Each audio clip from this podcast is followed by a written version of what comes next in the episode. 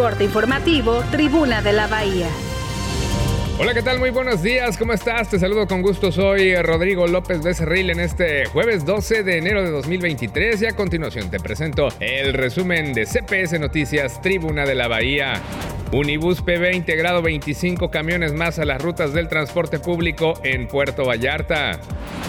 El exdirector del Consejo Municipal del Deporte, Ignacio N., fue vinculado a proceso por presunto abuso de autoridad.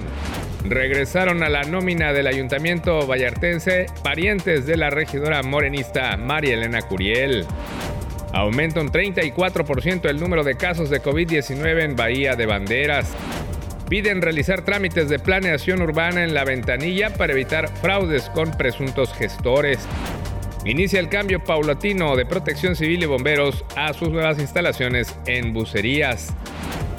Te invito a que permanezcas informado en el portal tribunadelabahía.com.mx y en CPS Noticias a la una de la tarde, la segunda emisión con Fernanda Bojorques, a las 9 de la noche, la tercera con Roberto Almaguer. Estamos en todas las redes sociales. Déjanos sorprenderte con nuestros contenidos digitales. CPS Noticias, Tribuna de la Bahía. Soy Rodrigo López de Cerril. Te deseo lo mejor para este jueves. Hasta la próxima.